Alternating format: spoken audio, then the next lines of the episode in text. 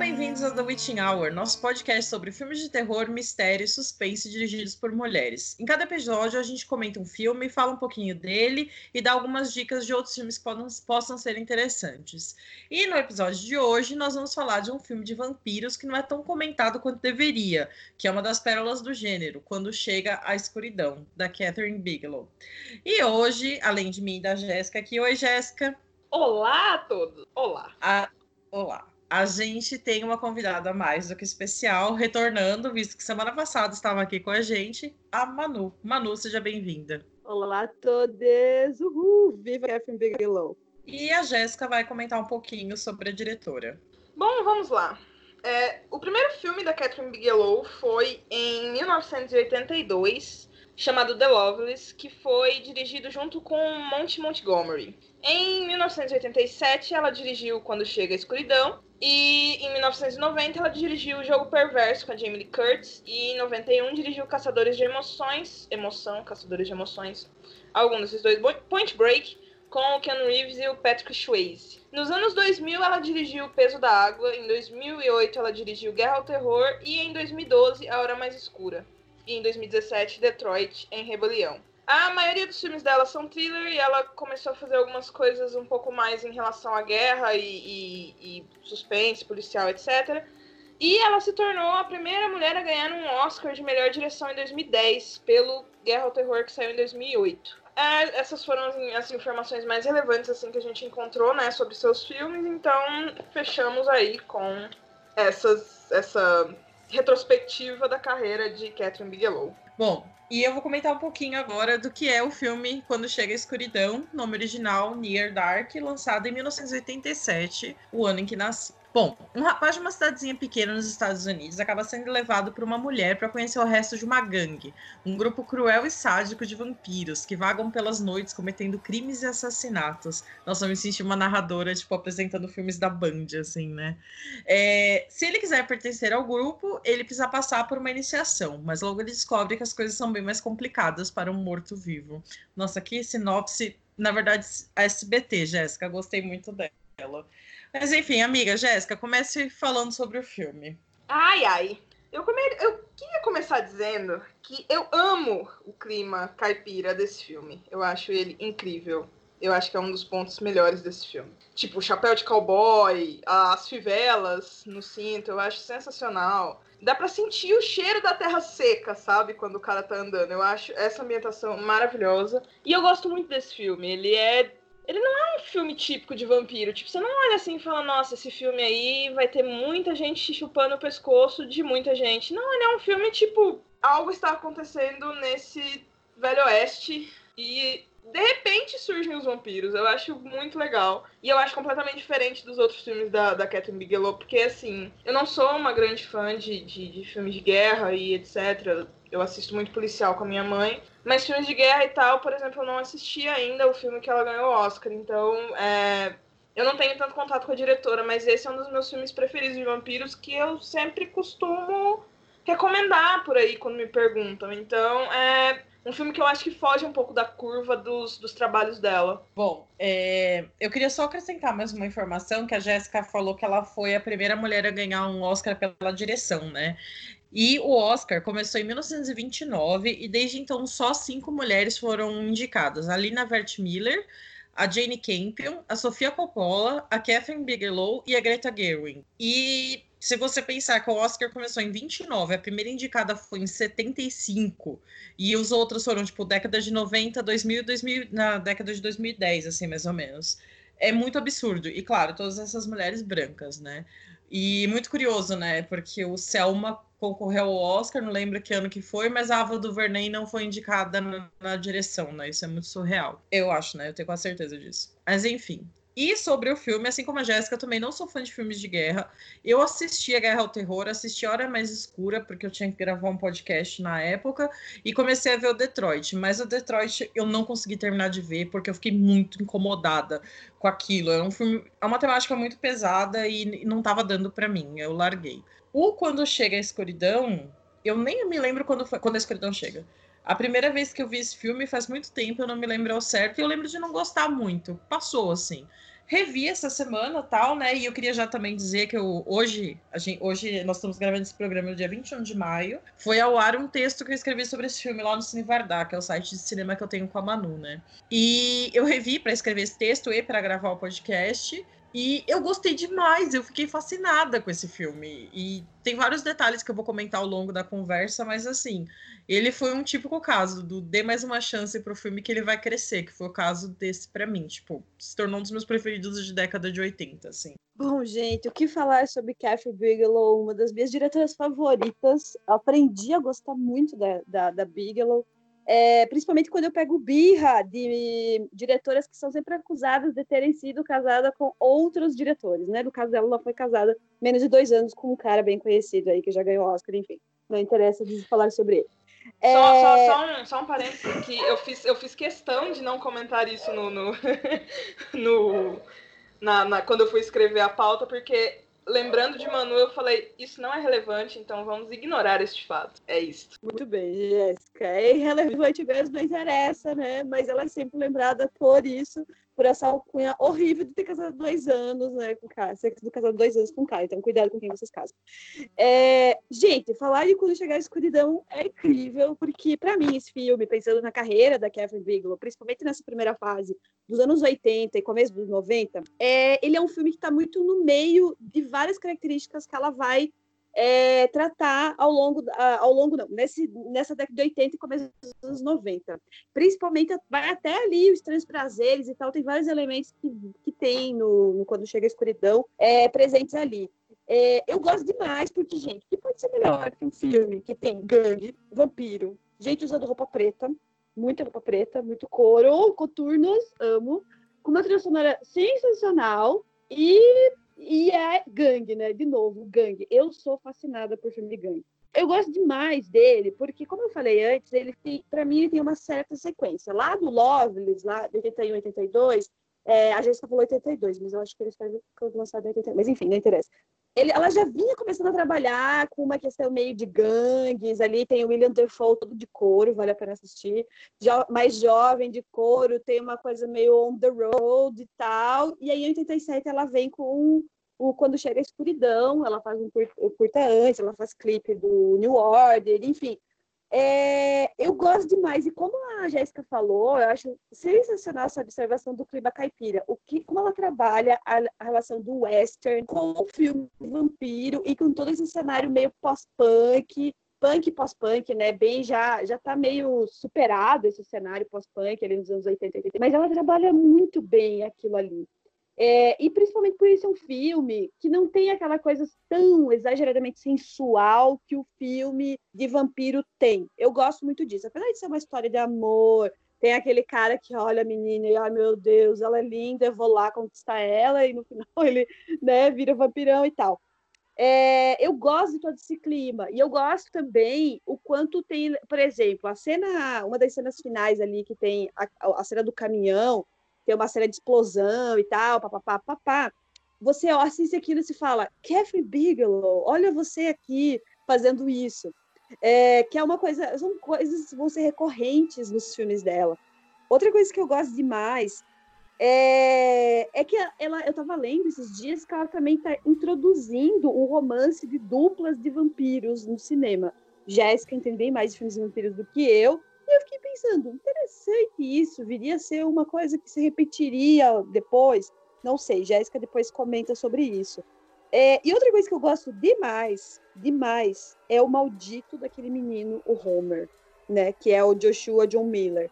Eu acho genial ter um moleque que é um vampiro, ele é desbocado, ele é escrotinho pra caramba. É, e eu gosto demais daquele moleque ali na, na, naquele grupo. Então, gente, misturar é, um, um cenário pós-punk, vampiros, e toda aquela cena meio pós-apocalíptica que sai do, do western, sai daquela coisa rural, e aí vai para aquele clima super escuro de cidade e tal, aquela galera andando em gangues e tal. Então, gente, eu só tenho elogios para fazer a Catherine Bigelow, mas eu quero saber o que vocês querem puxar aí de mais tópicos. É interessante essa coisa do, do, do primeiro casal vampiro, porque eu acho que assim, tirando outros que houve um, não uma relação romântica, mas, né, uma relação talvez de, de possessão e de posse, né? Tipo, eu acho que teve o The Hunger, de 83. Não sei se dá para colocar, porque é um triângulo amoroso, né? Entre o David Bowie, a Susan Sarandon e a Catherine Deneuve. Deneuve? Eu não sei falar o nome das pessoas, gente, perdão. Mas enfim, é, eu não sei se entraria, mas eu, pode, pode muito bem ser, porque sempre vampiros não se relacionam romanticamente, né? São, são casais, talvez, mas geralmente de posse ou de, de uma relação parasitária. Eu até, eu, eu juro pra você, Manu, você comentou sobre essa criança e eu coloquei a criança. Eu não gosto daquela criança. Tipo, foi essa uma das minhas anotações. Porque eu realmente não gosto dela. Ela é muito irritante, ela é muito chata. Aquele menino é muito um lixinho. Mas, enfim, é... eu queria comentar rapidinho só sobre um negócio também, sobre a questão dos vampiros, que eu gosto que ela reinventa muitas coisas em relação a... ao mito do vampiro. Tipo, uma das reinvenções que eu mais gosto é que, tipo, se eles estão no sol, eles não vão tipo, pegar fogo e desaparecer imediatamente. Eles vão ficando mais fracos, eles são expostos e vão ficando mais devagar. Eles começam umas queimaduras, mas não é uma coisa instantânea. E eu acho esse negócio de processo muito legal. E o melhor de tudo, que é que eles podem voltar a ser humanos. Eu acho isso sensacional. Eu gosto muito dessa ideia que eles voltam a ser humanos através de transfusão, que é uma coisa que teve no Drácula, no, no romance do Drácula, que eles tentaram com a Lucy e claramente não deu certo. Tentaram com a Mina também, tipo, um monte de gente doou sangue para ela e não deu certo. Então eu acho muito legal que ela recuperou isso e transformou numa coisa que poderia dar certo, sabe? Então é uma coisa que eu acho bem interessante que ela faz durante todo o filme. É essa reinvenção de algumas características dos vampiros que é bom trazer isso para o cinema. Eu gosto quando reinventam algum mito e trazem alguma coisa diferente, sabe? É um mito tão antigo e tantas pessoas já fizeram tantas coisas semelhantes que quando você vê alguma coisa diferente é sempre um, um respiro, né? É uma coisa que é, é, trazer essa coisa nova é sempre muito bom. E outra anotação que eu fiz é que eu não, é, eu não vou com a cara do Lance Harrison, que é, eu não gosto dele desde o do primeiro filme que eu vi dele. E eu só percebi que eu não gostava dele em Pumpkinhead. Então, depois que eu revi, é, quando chega a escuridão, eu percebi que eu não gosto mesmo dele. É, são só meus comentários assim mais superficiais, mas é, eu não vou com a cara do Lance Harrison e eu não, eu não gosto dele, não gosto mesmo. Mas é basicamente isso. Bom, é, hoje quando eu, a gente divulgou o meu texto, Manu, eu dei RT e coloquei, tipo, goticagem, faroeste, vampiros, não sei o quê. Aí a Manu escreveu assim, ah, já, já usou todas as palavras que podiam existir para descrever esse filme, né? Eu ia escrever lá, mas eu falei, não, vou guardar para o podcast. Faltou um casal gay ou sapatão, porque o casalzinho hétero é chato demais, mas enfim, né, é o que sempre tem no cinema, né? A gente aceita e segue em frente. É, o que eu mais gosto desse filme é que assim, vocês me perdoem, ouvintes, mas eu não gosto do filme Drácula de Bram Stoker do Coppola. Eu, eu também acho... não. Ai, que bom, amiga. Eu acho uma chatice, eu acho brega, mas não aquele brega gostoso que a gente gosta, é um brega feio, né? E aquele romancinho, aí todos góticos da minha juventude, ai, eu amo Drácula, ai, sabe? Preguiça, né? Então eu gosto muito dessa coisa suja, que ele não é, o vampiro não é delicado, como, sei lá, o Lestat da, da Anne Rice, eles são sujos. O Bill Paxton é um lixo, gente, é maravilhoso. Ele é escroto, ele é violento, ele é cruel, ele é incrível. E uma das cenas que eu mais gosto nesse filme são eles tacando terror dentro de um bar. E aí é a diferença de ter uma diretora. Eles não estão torturando mulheres. Eles não estão fazendo mulheres passarem por situações degradantes. Claro, tem uma cena com a, a garçonete. Mas em geral são os caras que são humilhados. E, tipo, o Bill Paxton humilhando o cara, chegando perto dele, naquela coisa homerótica de, de chupar o sangue do pescoço dele, é sensacional demais aquilo, né? Enfim, é... e esse filme realmente ele é um pouco mais parado, né? Não tem... É um filme de ação, mas é um filme de ação que vai indo com o ritmo, que é o ritmo do faroeste, que o faroeste também começa parado, né? Até começar a ação de verdade, né?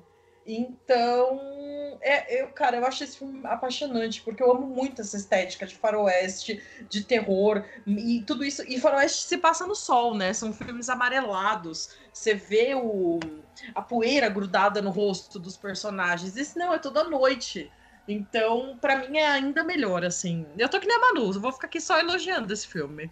Amiga, eu juro por Deus que assim, logo em seguida da minha anotação, que eu não consigo ir com a cara do Lance Henriksen, eu tenho uma anotação escrito, mas em contrapartida eu amo o Bill, Beck, o Bill Paxton nesse filme porque ele é escroto e combinou com ele. E ele tá no Twister e no Aliens o Resgate, né? Dois ótimos filmes também. Inclusive, eu tava falando esses dias com a Michelle, tanto que Twix, é, Twister é maravilhoso. Então, tipo, o Bill Paxton realmente é um dos pontos altos desse filme. Tipo, ele tem muitos pontos altos, mas o Bill Paxton é um parêntese que a gente tem que abrir e dizer que ele tá muito bom nesse filme. Eu também não gosto do Drácula de Bram Stoker.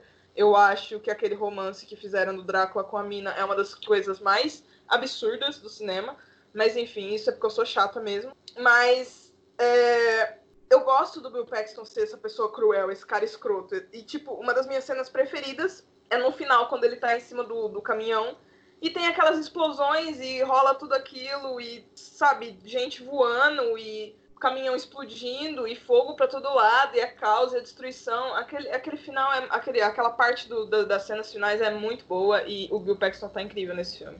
É, eu ia até comentar que você falou do Aliens, né? É, esse filme foi dirigido pelo ex-marido da Catherine Bigelow, então tem esse. esse como se diz? É, essa troca de elenco, né? Que é muitos atores que estão no, no Near Dark também estão no filme do, do Homem, né? E só uma outra coisa que eu ia comentar, uma curiosidade. É, eu assisti há alguns anos um filme chamado Born in Flames, que é da Lizzie Borden. Esse filme é sensacional. Tipo, os Estados Unidos é uma distopia, né? Uma utopia. Nos Estados Unidos, o mundo, o país é governado por um governo socialista com mulheres no poder, basicamente. E tem a Catherine Bigelow como uma das personagens. Acho que é de 82 esse filme. Ela é super novinha, assim, né? Aí eu tava lendo, parece que era todo mundo amigo de faculdade nessa época, tava produzindo cinema junto. Então eu gosto muito de pensar que ela tava nesse filme, que é um dos meus preferidos da vida. E depois ela vai e faz o Quando Chega a Escuridão, que é um outro filme que eu gosto tanto. E agora discutindo ele, depois de escrever o texto e tal, eu vou dar até um coraçãozinho para ele no meu Leatherbox, porque só cresce o amor. É, achei muito massa vocês comentarem a, é, como se dá esses personagens, ou como a Mi falou, ah, a cena do, do bar, por exemplo, se percebe que é uma diretora, né? Eu gosto demais o como a Catherine Bigelow faz isso nos filmes dela, sabe? Ela tá dirigindo um filme de ação é, mas ela está ela tá subvertendo várias questões, às vezes muito pequenas, é, de masculinidade, por exemplo. Aqui a gente tem um cara que se apaixona enlouquecidamente pela vampira, é, e ele fica ali atrás dela, ele até tenta ir embora. Claro, tem toda essa questão do ah, preciso comer, né? Preciso comer, preciso de sangue e tal, e ele acaba voltando, mas ele tem uma dependência enorme com ela, até porque ele tenta, é, ele, ele quer que ela se torne uma humana também. Então, tem esse cara assim, aquela paixão boba e tola é um cara fazendo, né? No Caçadores de Emoção, ela tem várias, ela subverte muito, tipo, amizade entre homens, é, cenas que são tipicamente de ação, que vai ter, sei lá, uma mulher correndo nua, aí tem a mulher lá que ela tá tomando banho, mas ela dá uma surra dos bandidos pelado tomando banho, sabe? Então, eu acho que a Catherine Bigelow, ela ela, ela tá nesse ambiente ali de ah, os diretores, ela tá dirigindo ação, né? Então, aqui, até agora que ela tá dirigindo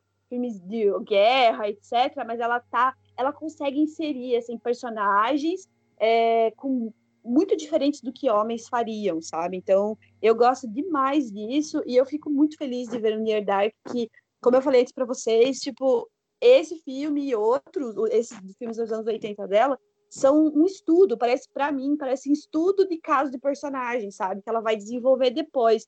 Então, é muito maravilhoso. E realmente, Bill Paxton excelente. É, Twister, meu Deus, Jéssica, eu tenho VHS aqui na minha casa, a gente cresceu assistindo muito Twister, acho que eu sei nem cor as falas do filme.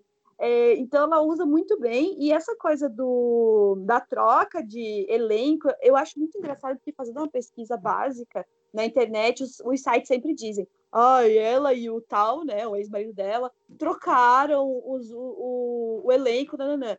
Aí eu fico assim, nossa, parece que a mulher tá lá esperando o cara fazer o filme para usar os restos dele, como se, sabe, como se como diretora ela não tivesse vários contatos. É, principalmente porque ela foi casada oficialmente com o cara em 89 a 91. Então eu fico assim, gente, ela já tinha feito muita coisa nessa época, sabe? É um saco isso, sabe? Pelo amor de Deus. Não, é igual o o Kurt com a Courtney, né? Todo mundo fala que o Kurt Cobain escrevia as letras do Hole, as músicas do Hole. Ela tava fazendo música desde antes dela sequer conhecer ele, né? Mas o povo adora fazer essa ligação, né? E eu ia comentar só uma coisa também que você falou de subversão de gênero e tal, né? No episódio anterior, que foi sobre o Garoto Infernal, a gente comentou da, da diretora, né? Da Karin Kusama. Ela super subverte gêneros, né? Eu comentei com as meninas que eu tava assistindo Ion Flux aqui antes da gente gravar. E é um filme futurista numa pegada como eu nunca tinha visto, né? Então é o que eu falo, é só botar mulher para fazer as coisas que elas funcionam de uma, alguma forma melhor. Bom, eu terminei minha parte já, se vocês quiserem ir. É, não, é, basicamente era isso mesmo que, que eu tinha para falar sobre essa, essa coisa, né, de, de reinvenção do mito do vampiro e tal. Acho que era a parte, inclusive, que eu mais gosto do filme. Mas é isto. É basicamente isto. É um baita de um filme. É um excelente filme. Eu acho que ele deveria ser mais comentado, mais visto. E, né, porque a gente fala de vampiro, beleza, vamos falar de Drácula e Drácula e Drácula. E tem tanta coisa sendo feita aí. Não de hoje, de muito tempo. E umas coisas muito interessantes. Vampiros não são só Drácula e Annie Rice, gente. Tem um mundo de coisa para ser descoberto. E é minha dica final. É, e uma coisa legal também do, do Near Dark é que não tem aquela coisa do alho, da água benta, símbolos religiosos. Se eu não me engano, tem até, tipo, eles nem ligam, né? A única coisa que é capaz de destruí-los é a luz do sol, né? Que é o grande desespero deles. E como a Manu falou, eles não simplesmente desaparecem, eles sofrem, né? Mostra eles sentindo aquela dor e como a Jéssica já comentou também, a questão da transfusão de sangue, tipo, curar eles, eu achei muito legal. Tipo, forçadíssimo, mas nossa, muito divertido, né? Ele naquele celeiro lá, o pai dando sangue para ele, depois ele dando sangue pra menina, e todos curados, belíssimos. Eu achei sensacional. E aquela tensão, né, dele também, né, dividida entre o pai e a irmã e a namorada. Não, mas vamos curar lá e ficar todo mundo junto. É, sei lá, eu achei muito legal. E esse bando, né, do Near Dark me lembrou muito o bando do Doutor Sono, né? Deles ficarem em busca de alimento e serem, tipo, escrotos, né? Então eu gostei muito dessa comparaçãozinha aí. Mas eu acho que é nesse ponto, inclusive, que esse filme se, se distancia muito da maioria dos filmes de vampiro. Tipo, nesse ponto que eu, que eu comento é que você comentou, tipo, ele não tem essa coisa de água benta e tal. Tipo, não tem um, uma, um cara caçando esses vampiros, sabe? Tipo, é, tudo acontece dentro dessa gangue. O cara entrou nessa gangue sem querer e ele quer sair dali. Então, tipo, tudo, tudo que é buscado para ir contra esses vampiros não é de uma pessoa externa dessa gangue, tipo um caçador. Tipo, não é um Blade ou uma Buff da vida que estão buscando, tipo, nossa, vamos erradicar essa raça.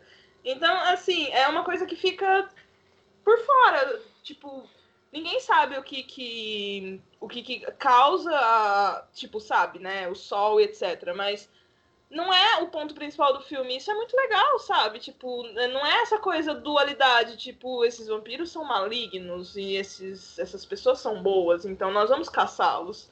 E isso é muito bom. Isso, tipo, é, é outro sopro que, tipo, traz para as histórias de vampiros. Então, eu acho isso também muito legal. E uma última coisa que eu queria comentar, que o Caleb tem aquele clichê, né, dele não querer matar suas vítimas, né, assim como o Louis no Entrevista com o Vampiro, só que depois que ele passa essa fase, ele quer ajudar a gangue, né? Ele sai no sol para ir pegar o carro, para tirar eles daquele quarto de hotel, né? Isso eu achei muito legal, essa transformação dele, porque ele realmente está dividido. Tipo, acho que ele parece que ele curte ser vampiro, mas ele sente falta da família dele, ainda mais quando ele vê, né, que o, o Severin pega a irmã dele, o moleque pega a irmã dele, o pai dele e tal. Então é, é bem legal. Eu gostei, eu gosto muito desse filme, gente. Falando dele, só tô gostando mais. A gente vai ficar aqui duas horas falando tanto que o filme é bom. É, é verdade. Manu, tem mais alguma coisa para falar do filme? Ah, deixa eu ver as minhas anotações. Não. ah, eu só não. Gente, a única coisa que me irrita profundamente é ainda é a resolução final, sabe? Da coisa toda, assim. Como você falou, é, eu acho a ideia de fazer a transfusão genial, mas eu, eu acho a cena forçadíssima, sabe? Eu acho aquilo ali de uma forçação de barra tenebrosa, assim. Então é a única coisa que me irrita um pouco é essa, é essa coisa um pouco moralista, que também é uma coisa meio comum no cinema da Catherine Bigelow, e talvez por isso que ela se debandou um pouco para tratar de filmes sobre terror, a guerra ao terror, essas coisas todas. Então a única coisa que eu ia reclamar, para dizer que eu só falo bem, é, eu acho muito forçado o romance e tal. Eu gosto, na verdade, das pessoas escrotas. Eu amo a cena da família, quando a família chega no hotel. Eu adoro aquilo muito. É, eu gosto dessa coisa mais podre, assim, do filme, sabe? Então, mas enfim, é um excelente filme. Catherine Bigelow é uma deusa.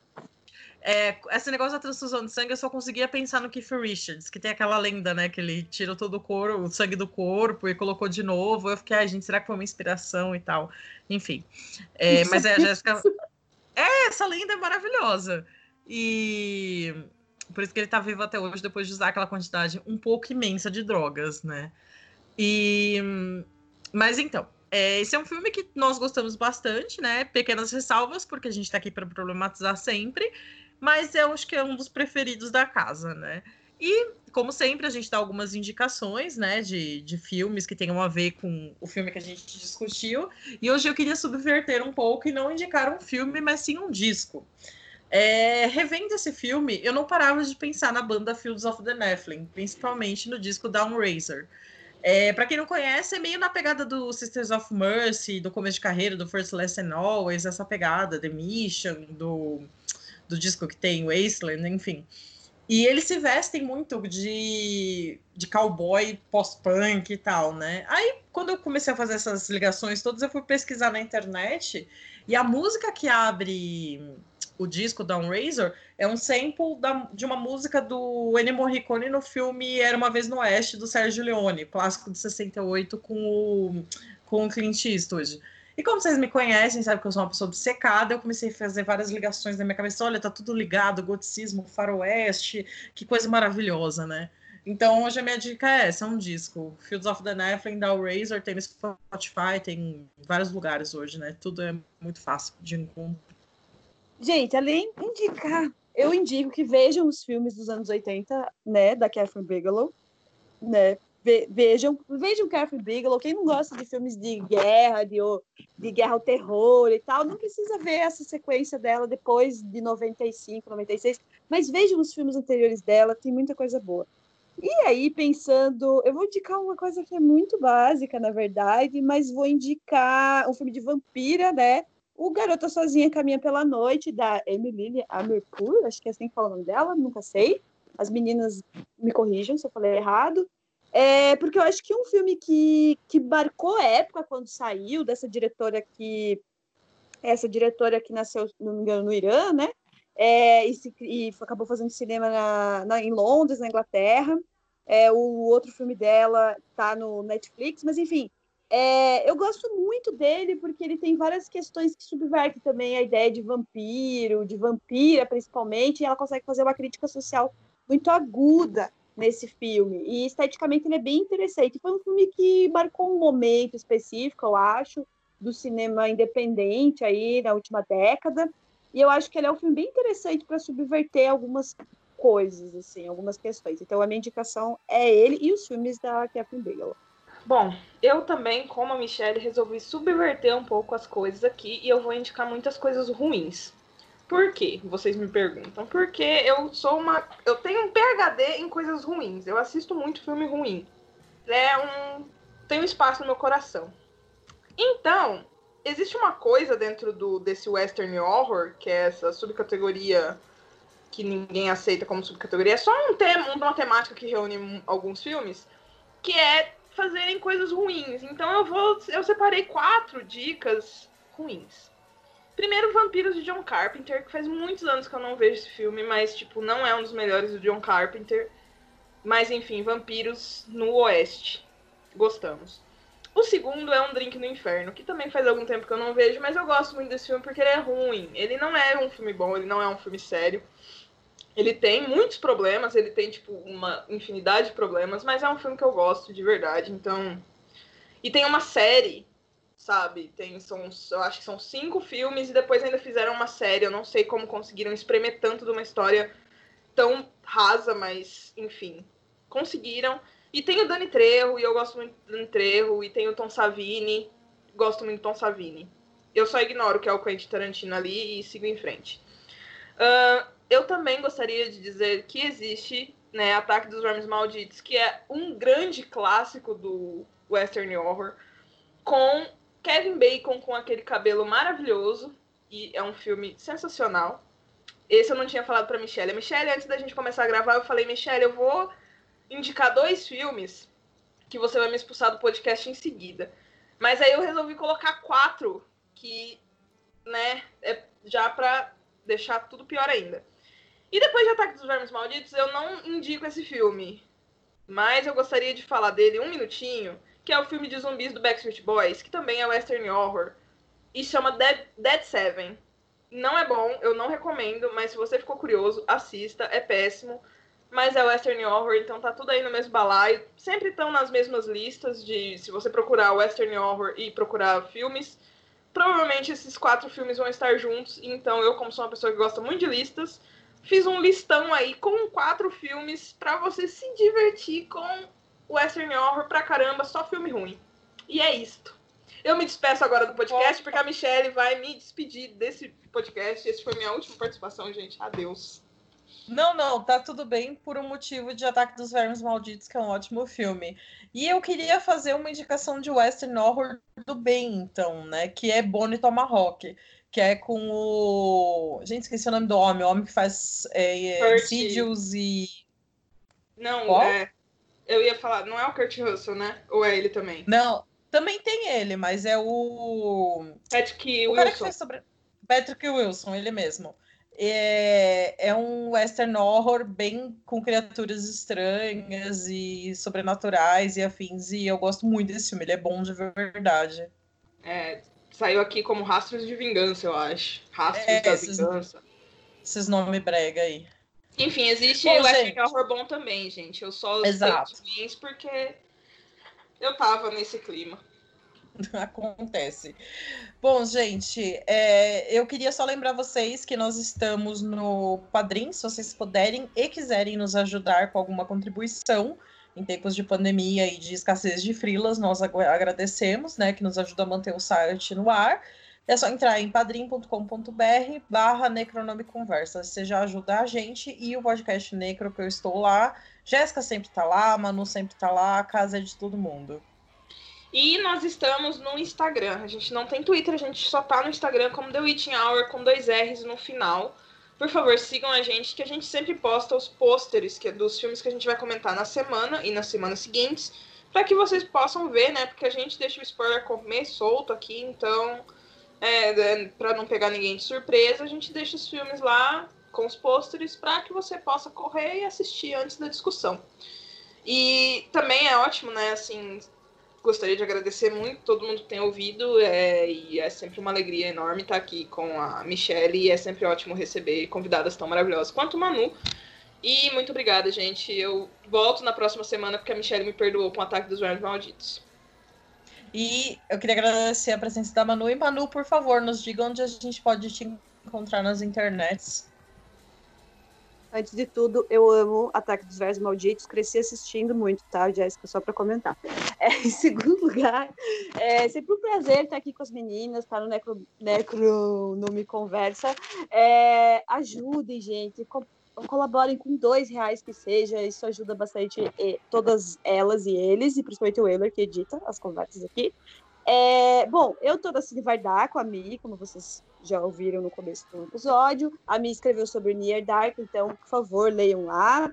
É, eu tô na Pontes Outras também, que é um blog sobre tradução de autoria de mulheres e tradução e estudos feministas. E eu falo várias coisas sobre cinema, literatura e tradução no Twitter, com o meu Twitter Notas Aleatórias. É isso. Bom, gente, é isso. Jéssica, muito obrigada mais uma semana aí de companhia, falando de filmes, mesmo você indicando Vampiros de John Carpenter. A amizade segue a mesma. E também queria dizer que eu estou nas internets como Michelle da 5 a 7, Twitter, Instagram e WordPress. Cinevardar com a Manu, leia Mulheres com mais de 200 mulheres maravilhosas. E no Necronome Conversa, gente. Eu, eu fico muito feliz que a Michelle perdoa esses meus deslizes de caráter e é, fazer o quê, né? Eu tenho isso mesmo. Mas é sempre feliz estar aqui. Eu gosto muito de estar participando desse podcast. Michelle, não me demita. Vocês podem me encontrar no uhum. Capirogésica, arroba Capirogésica em qualquer rede social. Eu tô em todas elas nesse arroba. E é isso, eu queria agradecer novamente aos ouvintes. Obrigada. Apoiem o Economic Conversa, que é maravilhoso. É um grande site com muito conteúdo incrível. E é isso. É isso, gente. Beijos e até a próxima.